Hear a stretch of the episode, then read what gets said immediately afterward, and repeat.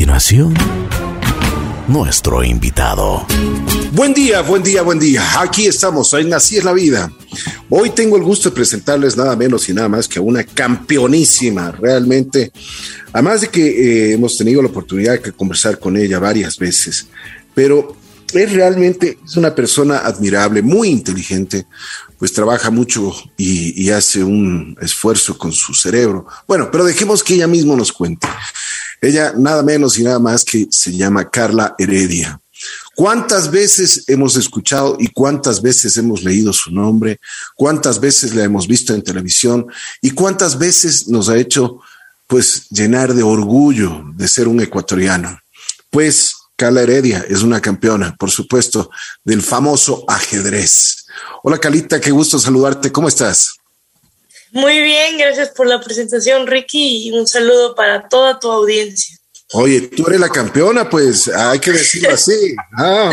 Muchas gracias, muchas gracias por invitarme y aquí feliz de, de, compartir con JC Radio La Bruja y pues lista para conversar. Bueno, vamos a conversar un poquito. ¿Dónde naces? ¿Cómo naces? ¿Cuántos, cuántos miembros de tu familia son? ¿Cómo te, cómo te fuiste desenvolviendo en la vida? Bueno, eh, yo tengo 30 años, aunque la gente dice que parece menos, ojalá.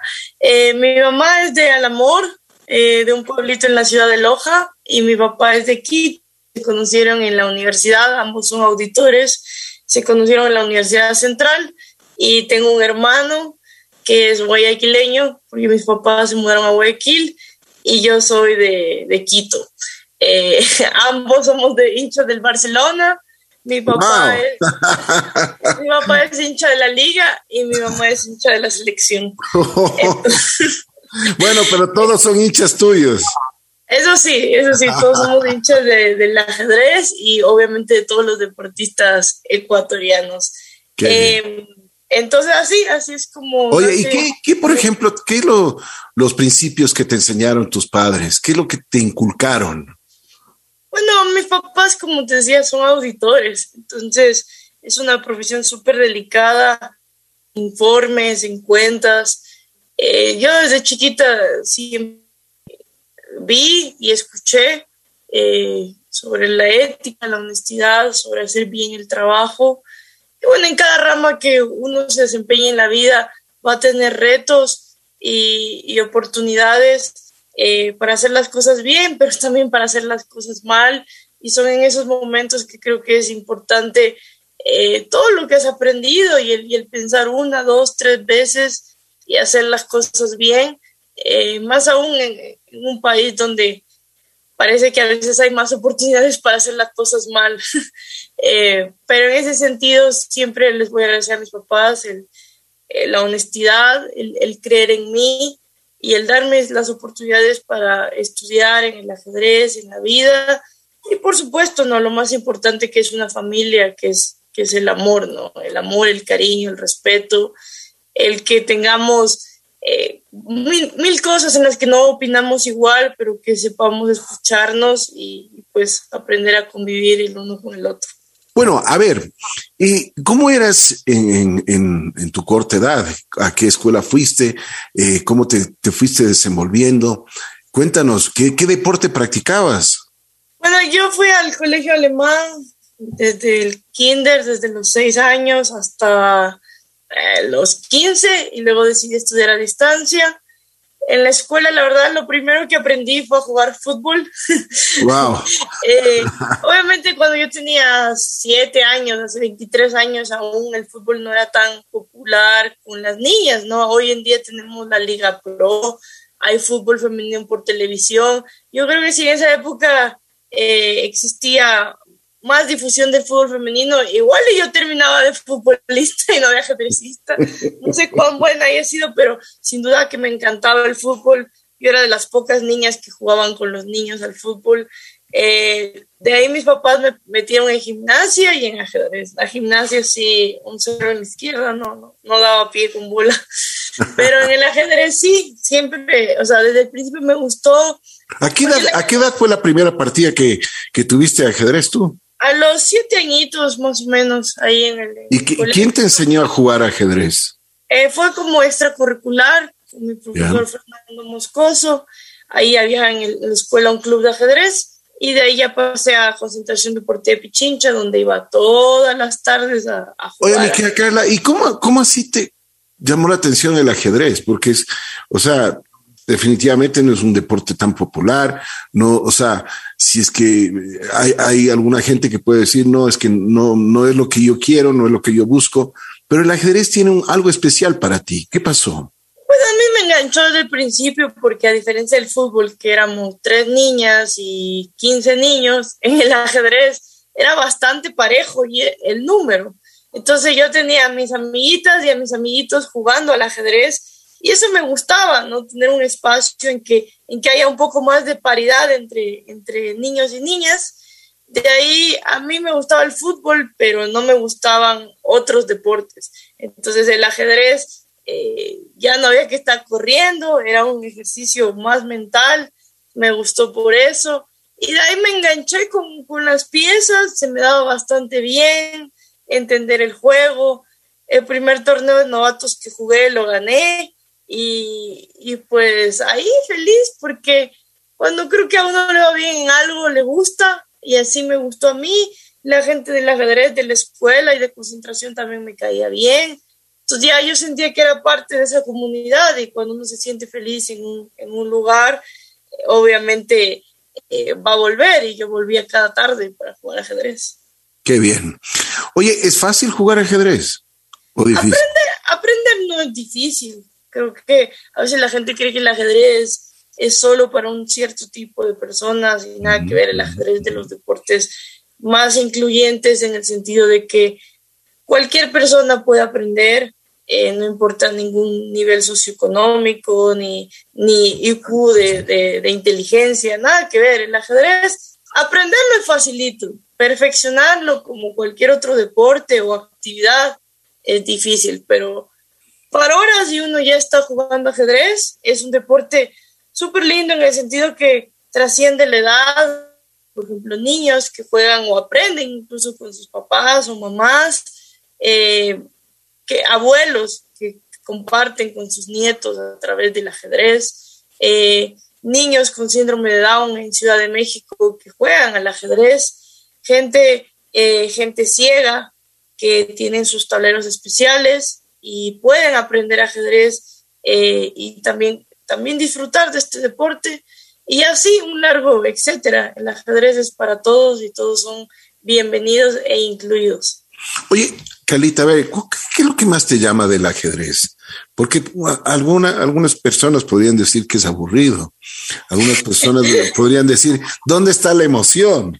Aburridos son los estereotipos. Eh, el ajedrez es una lucha mental.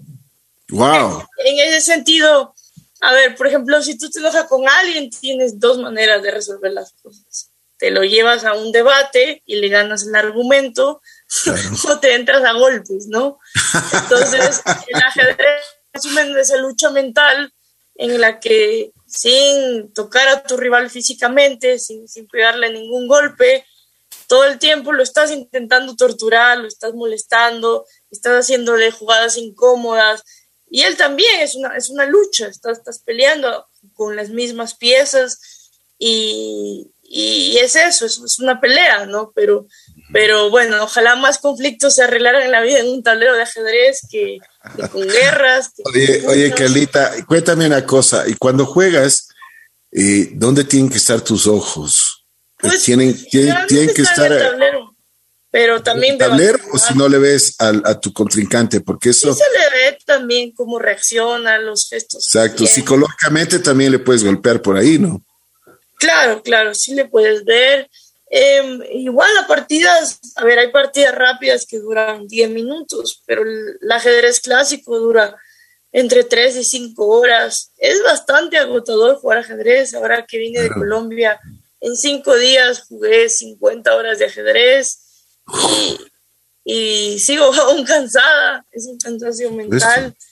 Por supuesto. Pero es chévere, o sea, me gusta, creo que hay diferentes profesiones y actividades para todas las personas. Hay gente, Ponte yo algo que nunca estudiaría sería medicina, porque lo veo súper complejo y no siento que tengo esa vocación, pero mi respeto y mi admiración a todas las personas y personal médico que, que no solo han pasado años estudiando, sino que en estos momentos tan duros como la pandemia han estado ahí muchísimas veces eh, sin tener el dinero depositado de su quincena, de su mensual, meses de atraso e igual siguieron jugándosela por todos nosotros. Eh, y hay otras profesiones que me llaman a mí para estudiar, como, bueno, como lo fue la psicología y, la gerencia deportiva, más la atención. Pero eso es lo bonito del mundo, que hay mucha diversidad en todo y que hay carreras y deportes para todos. Oye, tú en, en el 2008 eres maestro internacional. ¿Qué significa ser maestro internacional? ¿Es como graduarte? O sea, ¿qué, cuál es, cuál es el, significado sobre esto? Hay varios títulos en el ajedrez. Eh, hay, el, primero es candidata maestra, maestra FIDE, maestra internacional, gran maestra. Esos son los títulos femeninos. Y luego hay los títulos Open, que tanto hombres y mujeres pueden ganar, que es maestro internacional y gran maestro, como Kasparov, Karpov. Hoy en día yo soy gran maestra. Ecuador apenas tiene dos grandes maestras, incluida yo, y un gran maestro. El siguiente título que yo tengo que trabajar para llegar es maestro internacional. Es bastante difícil lograr estos títulos. un, amigo mío, un amigo mío decía, es más fácil ir a la calle en Ecuador y encontrarte con un PhD, que ya es raro, pero es más probable encontrarte con un PhD que con un gran maestro, porque somos apenas tres, dos grandes maestras y un gran maestro. Em, en Sudamérica, países como Brasil, al día de hoy no tienen todavía grandes maestras. Argentina tiene dos, Chile uno, dos. Entonces es, es, por lo menos para la región de Sudamérica es bastante difícil los títulos de ajedrez. Una, una cosa, ¿qué, qué, lo que, qué, lo, ¿qué es lo que tienes que hacer para ganarte el título de gran maestra? maestra internacional. Eh, son diferentes calificaciones, digamos, pero en general tienes que hacer tres normas, que son tres actuaciones estelares en torneos muy importantes del mundo. En mi caso las hice en Hungría y en un torneo en, Sudamérica, un suramericano y un panamericano. Y de ahí tienes que completar tus puntos de rating o ganarlo por, por título directo. Para yo, el, para yo llegar al siguiente nivel, que es maestro internacional, necesito estos tres normas, que son tres actuaciones brillantes del performance o del nivel, como si fuera un maestro internacional, y necesito 2.400 puntos de rating, que eso es, un montón. Eh, hoy en día en, en, en, Latinoamérica apenas hay eh, dos, toda Latinoamérica que tienen ese puntaje. Wow. Igual cuando vas al top 100 del mundo de mujeres, apenas tres latinas, o sea, el 3% son latinas en el top 100 del mundo. El ajedrez más está concentrado en, los rankings, en el apoyo, en torneos, en lo que es Asia y Europa. Entonces, siempre el otro día estaba reflexionando cuando veas a, una chica o un chico de Sudamérica estar peleando en el ajedrez, en un mundial, en un panamericano, en una olimpiada, para nosotros es el triple de difícil, eh, primero geográficamente, porque el ajedrez mundial, los torneos más importantes están en Europa, segundo por, obviamente razones de, adquisición, ¿no? que, es mucho más caro viajar a Europa que aquí, y tercero porque también en, en muchos países de Sudamérica eh, los deportistas de ajedrez no pertenecen a rendimiento o no tienen los mismos apoyos que otros deportes. Es difícil, no lo niego, pero también es un honor y, es una felicidad representar a Ecuador en, ajedrez y pues en cualquier deporte y actividad que hagamos los ecuatorianos. Así es. A ver, cuéntame una cosa. Quiero que vayamos un poquito al pasado. Vamos a la bola de cristal. Nos vamos a, tus primeros años. ¿Cuándo fue la primera vez que tú tuviste una competencia. ¿Cómo fue? Quiero que la recuerdes, quiero que nos digas qué es lo que te impresionó, porque me imagino que en un salón donde yo he visto exclusivamente por la televisión, que los, los, pues hay dos personas y que se concentran y que están metidas ahí. Debe haber un silencio sepulcral.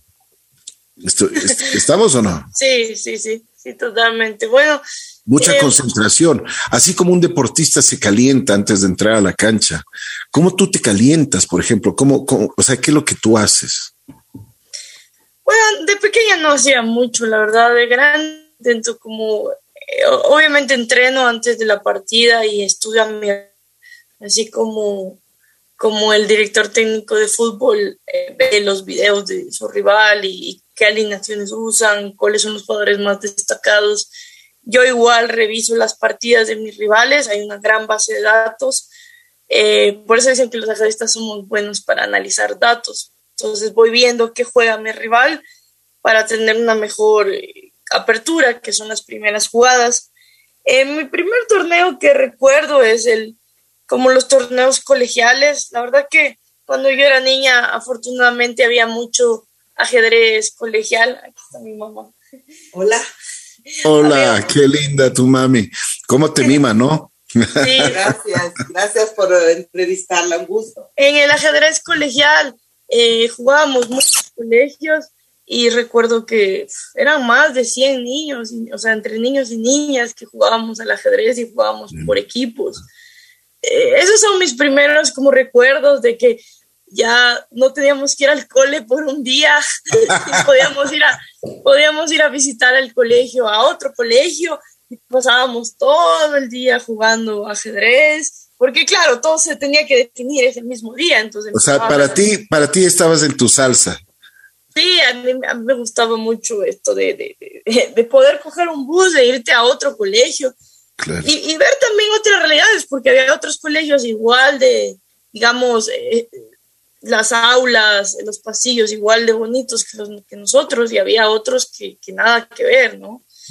Pero, pero eso es bonito, salirse de, de, la burbuja, ¿no? De, la burbuja del colegio, de tus amiguitos, de hacer otros amiguitos con otras realidades, conocer otros colegios.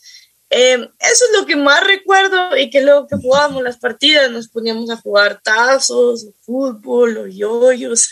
Oye, pero cuando desde que eras pequeña, pequeña en edad, eh, siempre fuiste campeona, desde muy pequeña. ¿Te acostumbraste a ganar? Bueno, eh, la verdad que en Ecuador sí, en un momento dado con 12 años yo ganaba la categoría de 13 años, la de 17 y la de 19, o sea, tres categorías por encima de mi edad, pero sin duda que igual en el ajedrez eh, se puede competir. Hay torneos femeninos y torneos open, que son hombres y mujeres, entonces a veces también jugaba torneos de hombres y mujeres y la competencia era más dura. Luego ya tuve la oportunidad de salir a jugar panamericanos y, y claro, ya salir de Ecuador y, enfrentarte con gente de Brasil, de Chile, de Argentina, ya era más difícil la competencia. Eh, mi primer Panamericano, recuerdo que quedé cuarta. Eh, mi primer ¿Cuándo, fue? Eso, es lo que yo te iba a decir. ¿Cuándo fue y cómo fue tu experiencia? La primera competencia internacional. ¿Qué te pareció? ¿Qué hiciste? ¿Cómo te fue? Bueno, primero te cuento, la primera nacional yo tenía ocho años y a jugar un torneo. Wow. Ocho años. Y fui al Puyo, le mando un saludo a toda la gente del Puyo. Ahora recién volví, luego de mil años. Y, y claro, entonces nos pegamos todo el viaje de Quito hasta el Puyo con las compañeritas de ajedrez y eran como siete o nueve partidas. En el ajedrez KO, es decir, que ganes o pierdes, puedes jugar siete partidas. Te van pareando con gente que tiene los mismos puntos. Entonces, en la primera partida me tocó con una niña que era de las favoritas del torneo y yo perdí. Entonces a mi mamá que ya, yo ya me quería regresar a Quito, que yo le dije que yo no sabía que ya no, que ya no quería jugar, que ya vámonos a Quito, que ya, ya mejor a Quito, porque ya el lunes ya había clases. Entonces, que me metí, obviamente tenía ocho años, ¿no? Igual es duro para los niños y niñas. Por supuesto, por supuesto. Y, y, bueno, cuento corto, ya me... Oye, pero te dolió entonces, ¿no? Sí, claro que sí. Hasta eso, eso también te formó, ¿cierto? Sí. Entonces, cuento corto, sí terminé el torneo, quedé como octava, la niña que me ganó quedó campeona. Y ese fue mi primer torneo. Y la verdad que eh, hay veces en la vida que uno no gana, eh, o sea, en sí el primer lugar o el trofeo, pero aprendes y, ese acto de, de, quedarme y de, jugar y, de ganar partidas y también perder muchas otras a mi corte edad, como tú decías, te forma, porque no siempre uno va a triunfar o, o incluso cuando buscas trabajo, a la primera, a la segunda, a la décima, a la, a la cincuentava, te dicen no, no, no, y tiene que hacerte más o menos inmune a los no y seguir luchando y, y cambiar estrategias, cambiar maneras de buscar.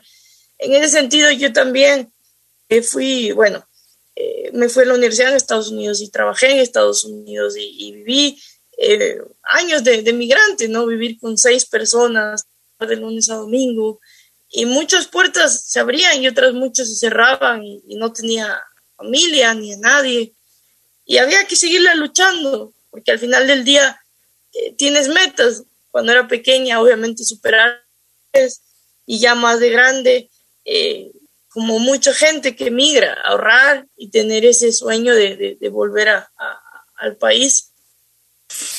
Oye, Carlita, ya después comienzas ya las participaciones internacionales.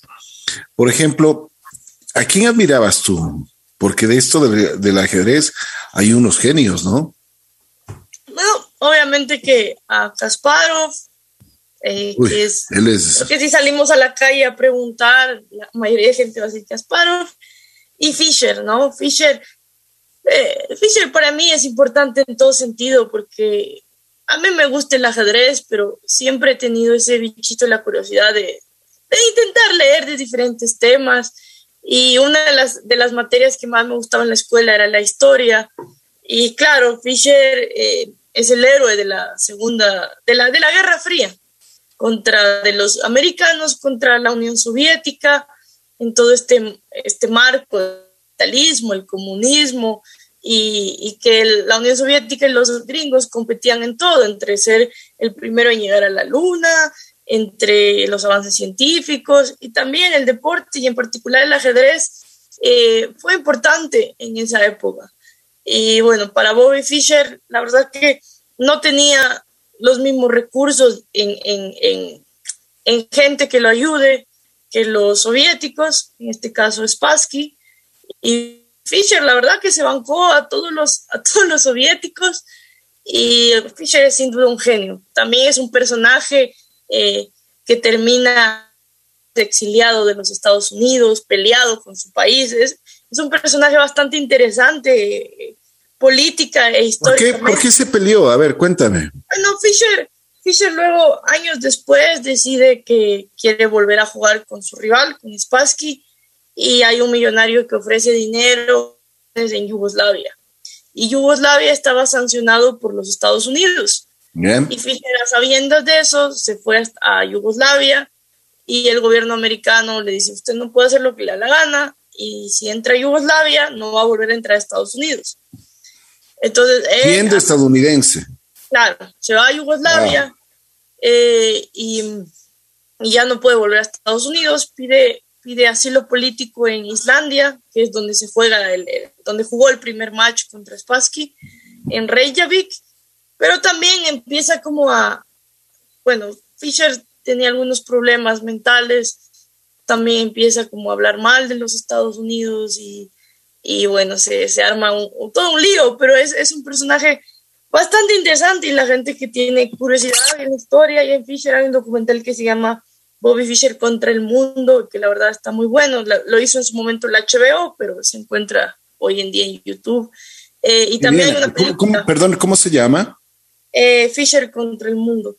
Wow, lo voy a ver. película que se llama Pon Sacrifice, Sacrificio Peón, que de hecho quien representa a Fisher es Tobey Maguire, que es el Spider-Man.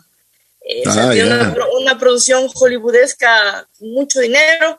Y bueno, entonces eh, a Fisher lo admiro por, por, por, su ajedrez y también creo que fue un personaje relevante en, en la historia del mundo. Eh, y, y yo de niña, pues obviamente no había el internet, los pocos libros de ajedrez que tenía eh, me los prestaban. Claro, el acceso a la información era muy, mucho más difícil que hoy en día haces dos clics y, y, estás en cualquier parte del mundo o en cualquier libro. Y entonces yo, yo leía, yo leía cosas. Claro. Impresionante, ¿no? Es impresionante lo que nos cuentas. Pero yo creo que eso, eso te, te, te, ayudó mucho también para tener otra visión, el ver de que estos genios, o sea, eh, personas muy, pero muy inteligentes, personas que han, han hecho incluso hasta, como tú decías, un negocio de, del ajedrez. Eh, a propósito de esto, eh, ¿se gana mucho dinero en el ajedrez? Es así como, es como el fútbol, así se venden los pases o que, ¿ah? No, no, nada que ver. La verdad que, eh, a ver, el campeón del mundo que ahora va a jugar su match, que es Magnus Carlsen, un noruego que va a jugar contra un ruso en Dubai, creo que el, el, campeón del mundo está cobrando más o menos, habrá que revisarlo, pero si la memoria no me falla, unos dos millones. Que es poquito si tú vas a, a compararlo con Michael Phelps, con un Wimbledon, no tiene nada que ver. Por supuesto. Eh, la campeona del mundo creo que gana un millón, eh, si gana, pero para llegar ahí se necesita el mundo. La verdad que el, el, premio más grande que he ganado yo económicamente han sido como tres mil dólares cuando fui campeón nacional, que era el clasificatorio a, al mundial, o sea, como las eliminatorias. Ese, ese wow. es el premio más grande, que fue clasificar al mundial y en la primera ronda me dieron 3 mil dólares. Ese, ese, es Oye, el premio más, más grande ¿y, ¿Y tú has tenido apoyo, has tenido así apoyo de, de tu país, del gobierno, de, de, las autoridades, cómo se han portado también con un deporte que no es, no es el, no es el popular, no es el, no es el que sale todos los días en, en la prensa, pero sin embargo tú, tú te has fajado, o sea, te has, te has hecho, eh, yo creo que eres una persona y te admiro mucho. Yo cada vez que veo una noticia o, o yo te sigo en Twitter, te sigo en, en, bueno, en todas tus redes sociales y me da tanto gusto porque eres tan valiente en muchas cosas. Incluso te metes a hablar de política y a veces, a veces haces unos conflictos más allá que del ajedrez. Bueno, la verdad que el apoyo han habido años y años. Siempre voy a estar agradecida con, con Concentración Deportiva, Deportiva de Pichincha, que me abrió los, o sea, me abrió la vida, porque de ahí iba desde chiquita y tenía entrenamiento, a veces hasta comía ahí. Y bueno, un saludo en especial al doctor Aníbal Fuentes, que, que creyó en que era posible que yo me hiciera gran maestra. Eh, entonces mi vida juvenil me apoyó Concentración Deportiva Pichincha. Luego ya después de los 18 años, en, en su momento sí me apoyó el Ministerio del Deporte, a cinco ajedrecistas y a mí, estuvimos en el plan de entrenamiento. Eso duró un año más o menos. Lamentablemente desde ahí hasta la fecha ya no ha existido plan de alto rendimiento para, para ajedrecistas. Oye, pero bueno, ¿qué pasó? ¿Por qué no, pues, ¿por qué no puede existir, eh, existir una cosa? Pues, ojalá que, ojalá que vuelva. Y de ahí hace cuatro años, la verdad, yo no tengo apoyo alguno, ni uniforme, ni torneos, ni no. Y, o sea, oye, es medio oye, a ver, a ver, a ver, esto sí, esto sí vamos a, vamos a poner eh, Vamos a poner las cosas en su punto. Vamos a hablar y, y ojalá nos esté escuchando Sebastián Palacios. Con Sebastián eh, yo tengo la suerte y la suerte y también un buen amigo, eh, es compañero mío, fue compañero mío en las aulas, en el Spellman, Juan Carlos Palacios, incluso tenemos, él fue un campeón olímpico, no, bueno, no, no campeón olímpico, pero clasificó a los, a las Olimpiadas cuando tenía 18 años apenas, cuando estaba en el colegio en, en, ciclismo. Y voy a hablar con él, o sea, de la mejor forma. No, sí, te quería contar, o sea, hace cuatro años que, que ya no tengo apoyo y con, bueno, con, con, la entrada de Sebastián Palacios, que siempre ha tenido las puertas abiertas también asambleísta, eh, porque nosotros hace tiempo vamos como buscando que haya más transparencia en, en el así deporte. Es, así es, totalmente. Eh, bueno, con, con Sebastián Palacios eh, estamos en eso, ¿no? De que yo pueda competir. Eh, se me ha ofrecido que tenga tres, cuatro torneos en lo que queda del año. Por supuesto. Eh, y lo que, mínimo, lo mínimo que te pueden hacer es, como tú dices, no tenía ni uniforme. No, sí, a una campeona. Digo, eso es, eso no soy solo yo. Eso fue antes, eso fue antes. Somos todo el equipo del ajedrez y eso creo que es más responsabilidad de las federaciones individuales que, que del ministerio en sí. Y me, alegro, me alegro mucho que tú defiendas eso, porque ahí se ve la calidad humana y el corazón que tú tienes. Defiendes a todos, a todo tu equipo de personas que, están jugando, a todos, a todos quienes muchas veces no, bueno, se están haciendo un nombre poco a poco, pero tú las defiendes y estás sacando la cara por sí, Creo que es importante que, o sea, nosotros nuestras Olimpiadas son cada dos años y la verdad sabemos llegar con el pasaje y nosotros vamos a representar a un país, no vamos de turismo, entonces es importante que tengamos la preparación de, torneos previos y entrenamiento para, para que nos pueda ir yendo mejor y mejor. Te digo, el ajedrez es muy competitivo, Europa y Asia dominan, pero nosotros ya hemos demostrado cosas y sin, sin tener grandes apoyos. ¿Cómo sería si tuviéramos esos grandes apoyos? En mi caso particular, te digo, creo que en estos próximos meses eh, espero el apoyo del Ministerio del Deporte, ojalá que, que suceda, que pase. Y a la par, eh, algunas puertas se han abierto con la empresa privada. Hoy en día me apoya el Banco Guayaquil, Telconet y Tonguas. Y eso es importante porque creo que en una sociedad, eh, no solo el, el, el, Estado obviamente tiene la mayor función de apoyar a, los mejores, eh, pero también creo que es importante hacer un llamado a la empresa privada y creo que fue un tema que se tocó también en las Olimpiadas, de que la empresa privada también se sume y sume esfuerzos para apoyar a diferentes deportes y deportistas. Em, así que eh, es chévere y es un lujo y es una inversión cuando la empresa privada apuesta también en el deporte ecuatoriano y tanto talento en Ecuador, ¿por qué no? ¿Por qué no eh, usar el marketing, usar la imagen de los deportistas en sus campañas y, alinearse con sus misiones y, visiones? Bueno, a ver, cuéntanos un poquito ahora en la actualidad. ¿Qué es lo que estás haciendo? ¿Viajas mucho? Eh, ¿Tienes ya un nombre? ¿Cómo te sientes cuando, por ejemplo, eh, ganas un torneo, ¿qué te dicen tus padres? Porque eso es importante, ¿no? El, apoyo de tu mamá, eh, por ejemplo, me, encantó este momento que, tu mami eh, te dé una, una, tacita de café, que te mime. Yo creo que eso, eso, eso, sin duda alguna, para los seres humanos es, es primordial, ¿no? Eh, sin duda alguna, el amor de una madre, yo creo que eso es lo máximo que uno puede tener. Sí, bueno, mis papás no juegan al ajedrez ni mi hermano, pero sin duda me quieren y me apoyan. A mi mamita el año pasado le dio cáncer en media pandemia.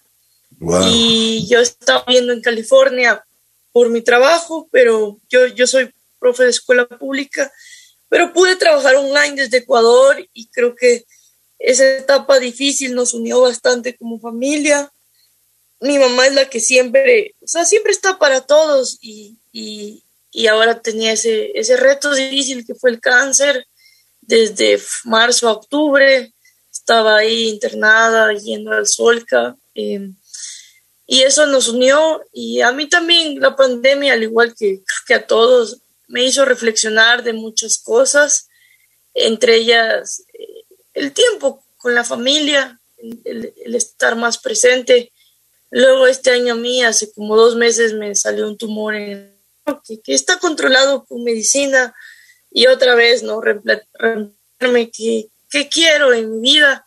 Y pues yo hace dos meses estaba en, California viviendo, trabajando de lunes a domingo, 60 horas a semana. Eh, la verdad que autoexplotándome, porque así toca para poder hacer cosas y, y, y ahorré en ese periodo de dos años que lo hice, y, pero dije ya, ya, ya no más, ya no, no quiero que mi vida solo sea trabajar. Y hace poco volví a, Ecuador, que era uno de mis grandes sueños, porque no todas las personas que emigramos podemos volver a, a nuestro país, ¿no? Así eh, es, así es. Y, y, es difícil siempre estar lejos de la familia, de la comida, de la gente que uno quiere. Y yo he sido bendecida en que, en que he podido volver y, hoy en día pues sigo dando clases online a mis alumnos de Estados Unidos principalmente y, y compitiendo con el apoyo de, de las marcas que, me están apoyando. Y bueno, mi, mi gran sueño es, es tener acá mi, mi, fundación o mi academia. Y yo en, en, California era profesora de escuela pública, una escuela en que la mayoría de los niños son niños de familias migrantes, principalmente de Centroamérica. Muchos de esos niños junto a sus padres se han cruzado la frontera, básicamente no hablan inglés, eh, tienen muchos retos por delante y, el ajedrez era parte de sus vidas, porque yo, yo era una profe normal, estaba de 9 de la mañana a 4 de la tarde dando clases a diferentes grupos de niños. Y al yo ser bilingüe, ese, ese lugar era un espacio seguro donde se podía hablar inglés, español, y los niños aprendían ajedrez, y el ajedrez era parte de sus vidas y parte del, del estar en un nuevo país un país con nuevas, con diferentes culturas, con diferente idioma, y haber podido sumar en un granito de arena en la vida de esos niños, a mí también me cambió la vida. y, y, me emociono porque, porque en verdad hay, hay tantas historias y, y más que, que, que, profe de ajedrez, terminé siendo amiga de muchas familias migrantes y de los niños. Y creo que a través del deporte y en específico el ajedrez se pueden hacer cosas, ¿no? Yo no veo al deporte solo para ser campeones, al deporte como una herramienta social para sumar en la vida de, los niños y las familias y, y, me gustaría hacerlo aquí, en mi país, que hay tanto por hacer, ¿no? Hay tantos jaques que darle al, al, al racismo, a la xenofobia, y, y, y, sumar desde el deporte, ¿no? Aún, tengo que ahorrar para poder montar eso que quiero, mi academia y que tenga muchas becas, en especial para, para los niños y las familias que más lo necesiten. Pero bueno, ya, ya estoy aquí, ya di el primer paso, ahora tengo que seguir trabajando y esperar un poco que la pandemia también pase y pues pronto ya te contaré, Ricky, y te invitaré, por supuesto, cuando, cuando abra las puertas de, de mi te tomo la palabra. Pues claro. realmente si, si antes de esta entrevista yo te admiraba mucho, ahora te admiro muchísimo más y te lo digo de corazón. Realmente me gusta cuando el ser humano es ser humano, cuando, cuando tiene ese corazón que late, cuando tiene esa alma que, que quiere a los demás y quiere el bienestar. Se te han ido las lágrimas en los, en los últimos comentarios, en lo último que dijiste eh, se nota que tú eres una persona que realmente se preocupa del bien de, de, los demás. La verdad, admiro mucho, te admiro mucho, mi querida Carlita, y sigues eh, emocionada. Eh, sí, gracias, Rick. No, y, y, te lo digo de corazón, tienes un excelente corazón, eres una bella por dentro y por fuera, gracias. además que muy inteligente. Pero bueno, a ver, eh, para seguir la fiesta, así como tú tienes tantas, eh, tantas eh, ex, expectativas de la vida, tú dices una be becas, quiero dar becas para que la gente, los chiquitos jueguen, para que ellos estén felices, para que... Cuéntame una cosa, ¿cómo podemos contribuir cada uno de nosotros? ¿Qué es lo que podríamos hacer para, para que ese sueño que tú lo estás teniendo se vuelva realidad? Bueno, eh, todavía tengo que ir armando mis ideas, pero sin duda que en la vida hay muchas maneras de, contribuir, sea desde el conocimiento, desde apoyar y becar a un niño, desde materiales del ajedrez, todo suma. Y, y en ese sentido, creo que en parte eh, no sé, lo que me mueve o, mi papá, mi papá es voluntario hace muchos años en la cárcel y, claro, la cárcel, ¿no? Creo que esa es la gente ve la, las cárceles como causas perdidas, cuando ahí también hay seres humanos y bueno, podrá haber un, un gran debate alrededor de la cárcel, pero mucha gente que está en la cárcel sale de ella y vuelve a la sociedad. Y, y ojalá eh, vuelvan aprendiendo muchas lecciones y a sumar. Y bueno, mi papá escogió eh, eso, ¿no? Hay tantas cosas donde echar una mano y él escogió la cárcel. Mi papá eh, es muy católico y bueno, con el grupo que, que, que, tienen de, de, la iglesia, van a la cárcel y, suman, ¿no? Entonces yo siempre vi eh, en mi papá eso y, y, de alguna manera eh, creo, que, creo que lo he intentado en mi vida, igual mi mamá, ella dice que, que em, en un momento ya pensó que ya no podía tener más hijos, ¿no? Y, y, entonces ella estaba en el patronato San José haciendo, tejiendo para los niños. Y bueno, básicamente yo fui como medio un milagro. Mi mamá me tuvo a los casi 40 años. Eh, entonces hemos tenido como familia tantas bendiciones que, que lo mínimo es también poder sumar, ¿no? Cuando yo era niña, mis papás me llevaban a, a un orfanato a, a, compartir con los niños. Era un orfanato donde obviamente esos niños estaban esperando adopciones. Y, yo iba y compartía, y claro, cuando, eran, cuando eres niña nunca dimensionas esas cosas, pero de grande sí. Y, y, bueno, hay tantas causas por las que sumarse que, que, bueno, la sociedad civil, a veces creemos que solo llegando a puestos de poder eh, vamos a poder cambiar las cosas y yo creo que desde nuestro metro cuadrado, empezando desde la casa, ¿no? empezando desde ser más amable en la casa, desde escuchar más, desde decir buenos días, desde dar un abrazo, se puede sumar y luego el barrio, la comunidad y nuestro país. Entonces, eh, alguna gente cuando eh, cuando a Sebastián, que también lo conozco y, lo aprecio, eh, me veía con Sebastián, pensaba que yo iba a ir al Ministerio del Deporte.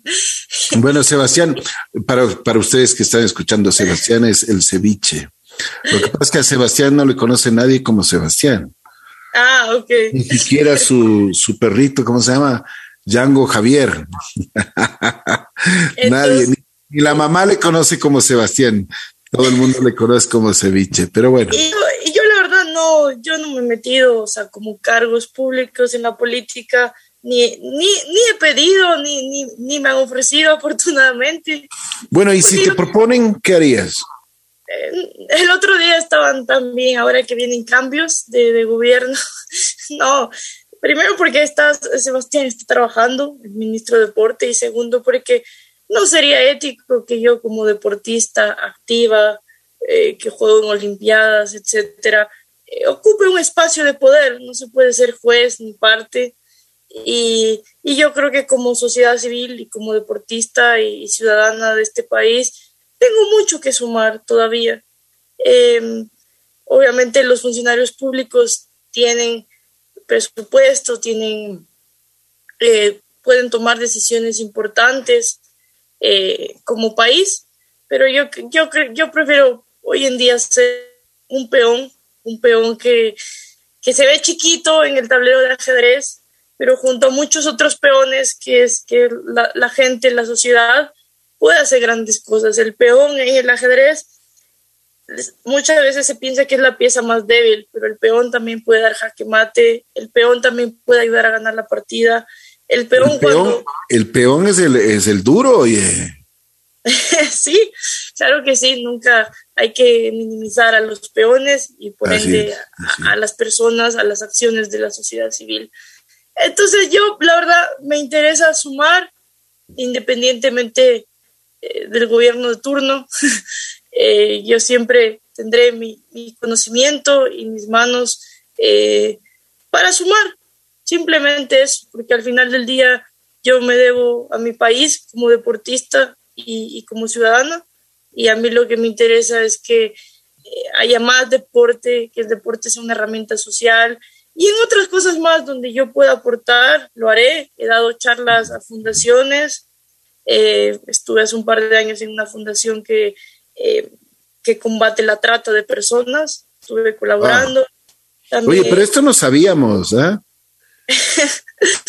hay, hay, que googlear, no, no es tampoco que acá rato eh, lo posteo, pero, pero me han dado la oportunidad de, también he apoyado a Plan Ecuador, que, que, ve por el bienestar de, las niñas, y otras fundaciones que obviamente siempre están buscando personas que, que, que, sean coherentes en, en, en, sus deportes y en su vida, ¿no?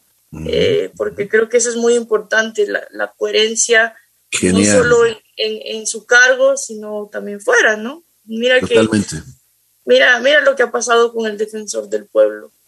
Solo la gente mucho más fácil, ¿no? No se puede ejercer un, puesto de poder tan sensible y a la vez estar siendo acusado de, de violentar, de maltratar a, a, las mujeres, ¿no? Entonces, para mí es muy importante la coherencia y, intento hacerlo así en mi vida eh, como deportista y en mi vida personal.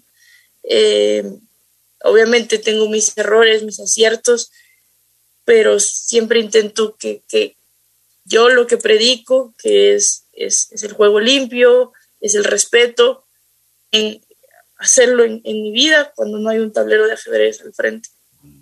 Oye, ¿cuál ha sido tu mayor satisfacción en tu, en tu corta vida, porque todavía estás, pero jovencita. Además, además que estás, a, ver, eh, yo nunca me gusta meterme en la, en la vida personal de mis entrevistados, de, de, las personas que yo respeto, considero, pero estás tan guapa, oye, o sea, y, me imagino que los chicos, eh, no, no solo uno, estarán babeando por, por Carlita. ¿Qué, qué, ¿Cómo está ese corazón?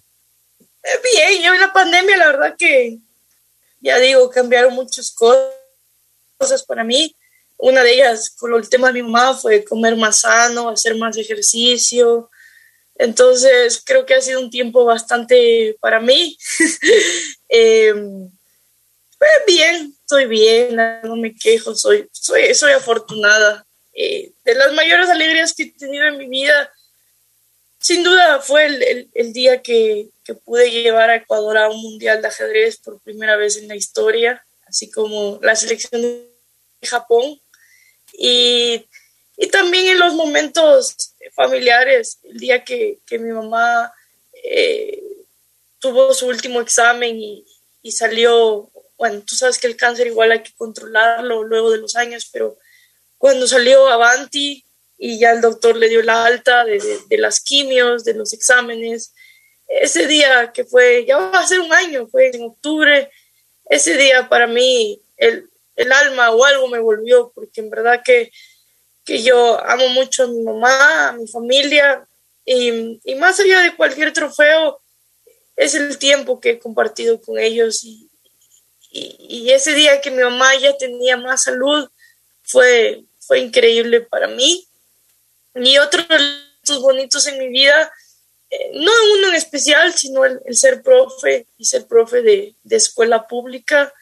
Eh, a mí la vida de profe me, me cambió la vida, eh, porque yo antes sí había sido entrenadora de ajedrez, pero muy puntual, más de niños que quieren ser maestros de ajedrez y no de un ajedrez en la escuela. Y como te digo, en una escuela pública, con niños migrantes, eh, a mí eso de ser profe me, me cambió la vida. Eh, tengo mucha empatía por los niños. A veces también es difícil ser profe, no se crean. Por supuesto, por supuesto. Sabes que te voy a presentar a mi sobrina, María Alejandra. Es una, eh, es, me, hiciste mucho acuerdo de ella. Ella es súper entregada a sus alumnos. Miss María siempre está las 24 horas pensando en ellos. Se preocupa mucho cuando, cuando tiene, por ejemplo, a, uno de sus estudiantes que, que, tiene algún problema, alguna cosa, siempre está preocupada, siempre quiere darle afecto, quiere darle mucho amor. Qué chévere que tengas ese gran corazón, mi querida Carlita. Bueno, a ver, ¿te arrepientes de algo? Eh, la verdad es que. eso sí, pero luego. qué buena tu reacción, ¿ah? Si no has cometido errores en el ajedrez o en la vida, eh, no estarías donde estás, ¿no? Entonces creo que creo que en general no. Eh, quizás en vez de Estados Unidos habría escogido estudiar en España, porque hay mucho más ajedrez. Pero por otro lado, me gané una beca en Estados Unidos. Perfeccioné mi inglés, hice hice mi, mi pregrado y mi, y mi maestría becada. Pertenecí a un equipo del ajedrez de la universidad. Entonces, sí, no. Pero en general creo que los errores que he hecho han sido aprendizajes. No, no creo que haya hecho un gran error del que me pueda arrepentir. Oye, a ver, si tú tendrías que agradecer a alguien hoy por hoy, ¿a quién lo harías? Pues sin duda a mis padres, a mi hermano, por, por amarme y por creer siempre en mí. Como tú mismo decías, el ajedrez es, un deporte eh, no tan popular en Ecuador eh, y tampoco es que el ajedrez sea como el fútbol que te da miles de miles de dólares. Y mis papás muchas veces dejaron de, de comprarse cosas, de hacer cosas para ellos, para, para invertir en mi carrera en ajedrez, para invertir en mi educación y en la de mi hermano, por supuesto. Y así que a, mis papás por siempre creen en mí. A los 15 años yo salí de la escuela del colegio alemán a estudiar a distancia en, otro colegio, porque yo quería ver hasta cuánto podía llegar en el ajedrez y, y mi papá me esa locura de, de, sacarme del colegio para que yo juegue al ajedrez.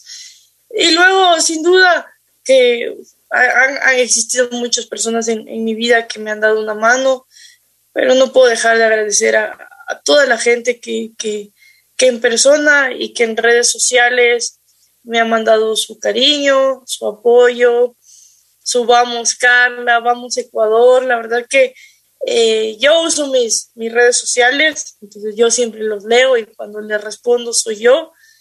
Y, y, hay mucha gente que la verdad el ajedrez no les gusta, no les interesa, pero se han fijado en mí, me apoyan por el ser humano, que es el que, el que está detrás de, de esos triunfos, está detrás de esos posts, de esos tweets y a la gente que le gusta el ajedrez y nos apoya y me apoya, también agradecerle. Eh, en la vida nadie te debe nada. Así entonces, es, totalmente yo, yo, yo, soy muy agradecida por, por ese cariño, por, por a veces, ayer justo salí a comer con mi mamá y un niño de seis años me reconoció y la mamá me vino a pedir una, una foto con el niño que me había reconocido y esos momentos que, que son, que pasan eh, son lindos, son lindos y, y, y, son únicos, porque los deportistas tenemos esa pequeña gran voz de llegar a muchos jóvenes, a muchos niños, a muchas familias y, y de mandar mensajes positivos. Y, y en mi caso eh, intento hacerlo. Como tú dices, a veces también son, son mensajes eh, de reflexión y bueno, e-, esa es la persona que soy yo. También mi, mi, participación en las últimas Olimpiadas online que estuvimos se la dediqué a, todas las familias y a los colectivos que, que, luchan para tener verdad, memoria y justicia eh, con sus familiares desaparecidos. sea, aproximadamente una persona al día en Ecuador desaparece. Es un tema muy grave, muy delicado que nos afecta como sociedad y se necesita mejores mecanismos, eh, acciones y sobre todo que, exista justicia eh, y verdad. Eh, es, no es tan típico que los deportistas se la jueguen por causas, pero ese es quien soy yo y, cada vez que me va bien en un torneo intento dedicarle esa participación y traer un poco de atención a diferentes temas que como sociedad eh, son importantes. Y querida Carlita, ¿sabes qué? Quería preguntarte algo. Cuando escuchas el himno nacional fuera de tu país, cuando ya has ganado la competencia, cuando tienes siete horas, por ejemplo, de estar dale y dale y dale, eh, bueno, con el ajedrez y con muchas partidas, y cuando viene el himno nacional de tu país, ¿Qué has sentido? Me imagino que, por, por supuesto, se vienen las lágrimas, pero ¿qué has sentido? O sea, ah, ¿qué es lo que primero que piensas tú? Em, pues estoy feliz, por supuesto, es una mezcla de emociones, de, de darse cuenta de cuán lejos hemos llegado y digo hemos, porque sin duda mi nombre es el que gana, pero a la par mía está mi familia, están mis entrenadores, eh, las marcas que me apoyan y por supuesto mi país, ¿no? Es decir, una no se representa así sola, por más obstáculos que existan. Eh, yo siento que, que, llevo a millones de personas conmigo y que lo hemos dado todo y que y que ojalá ese, ese pequeño o gran triunfo en el ajedrez le alegre por unos segundos el día a alguien en Ecuador, creo que en especial a, a, los niños y a la gente que está pasando momentos difíciles ahora en la pandemia.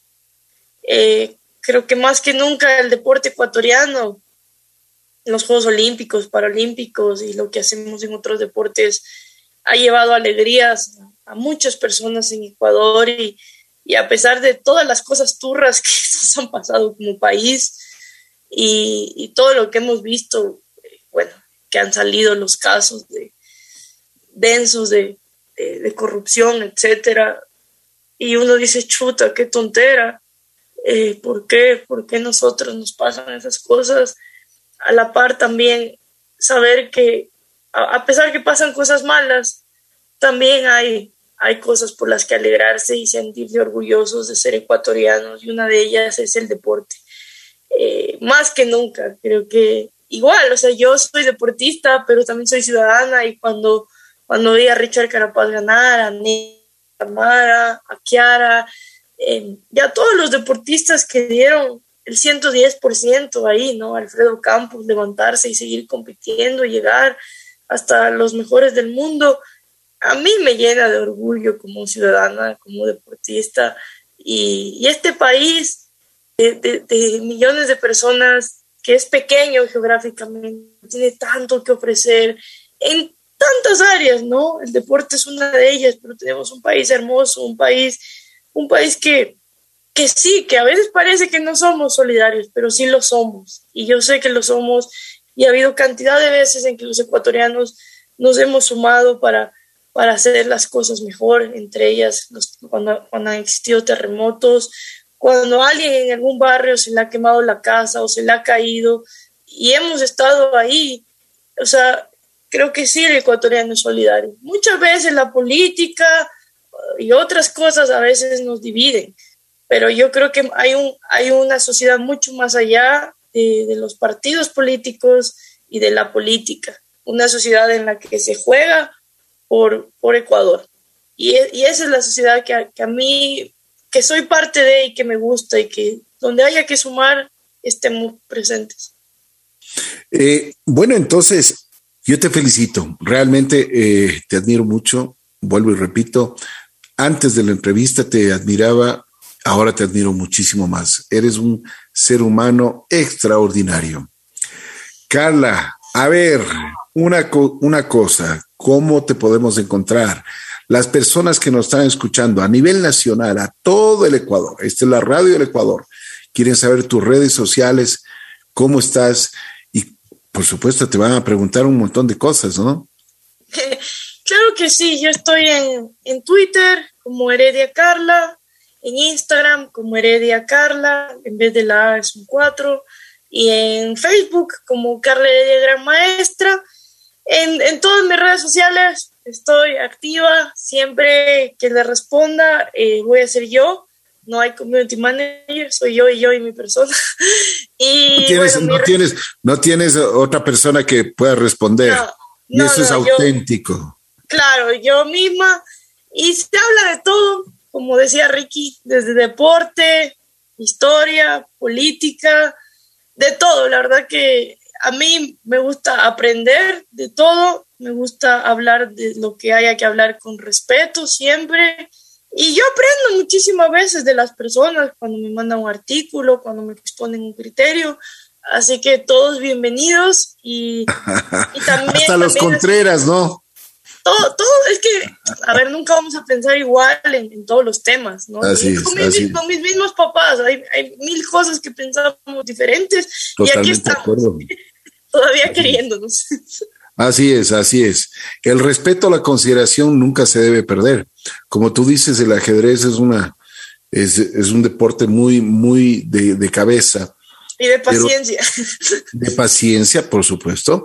Pero también, o sea, estás con una persona que le quieres ganar y que sabes que le puedes incomodar y sabes que le puedes hacer muchísimas cosas. Pero también sabes que en un momento dado le puedes hacer jaque mate. Claro que sí. Oye, ¿cuál es tu jaque mate que, quieres hoy por hoy en la vida y el que sueñas? Uf, eh, creo que de las causas más importantes que, he seguido y me he sumado un granito de arena, porque hay un montón de personas y colectivos que trabajan día a día en eso. Eh, me encantaría que exista un, jaque mate a la violencia de género. Esa es otra, otra pandemia eh, silenciosa. Cada tres días eh, una mujer eh, muere por femicidio. Tenemos un problema muy grave en ese sentido como, como país y tenemos que ver cómo, cómo desde, desde, el gobierno, desde la sociedad, desde la casa, podemos seguir trabajando en eso. el otro jaque mate importante es, a mí, sin duda, te digo como prof, el tema de la educación es muy importante y, me ha, o sea, me, alguien me dice, oye, y te quita el sueño una medalla olímpica.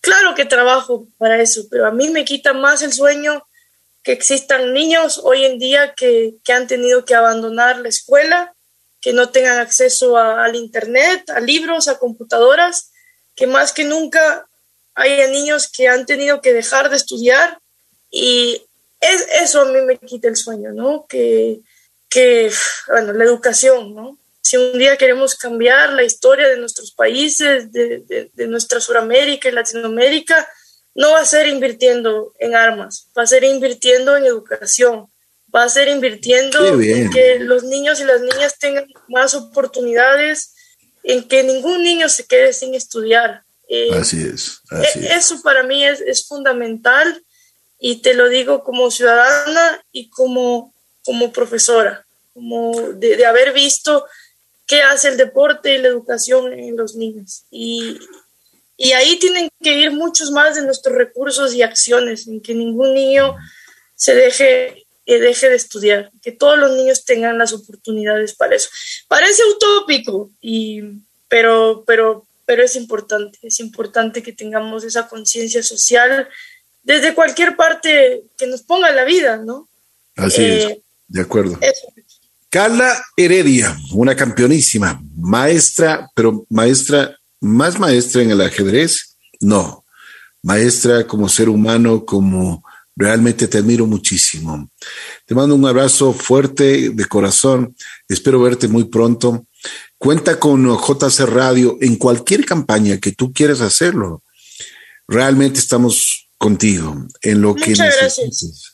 Realmente eres una persona muy, pero muy inteligente. Eres un ser humano extraordinario y te lo digo de corazón. Sabes, si todos pensaríamos y sentiríamos como tú lo estás haciendo, este mundo sería diferente y para muchas personas. La hemos visto llorar gran parte de la entrevista, se le han ido las lágrimas y eso, bueno, eso es del corazón de ella. Amigos, realmente tenemos una campeona. Los ecuatorianos, los 17 millones, deberíamos sentirnos orgullosos de tener una campeona, pero como se tiene que ser, una campeona en todo sentido, por adentro y por afuera. Se llama Carla Heredia, campeonísima, una gran maestra. Estoy seguro que esta, esta dama esta mujer, esta, esta persona, este ser humano va a llegar más arriba que el cielo. Te mando un abrazo especial, ¿no? Cuídate mucho. Gracias y un saludo para ti y para toda tu audiencia. Gracias por escucharnos y nos vemos pronto. Gracias. Calita Heredia estuvo aquí en de la Vida.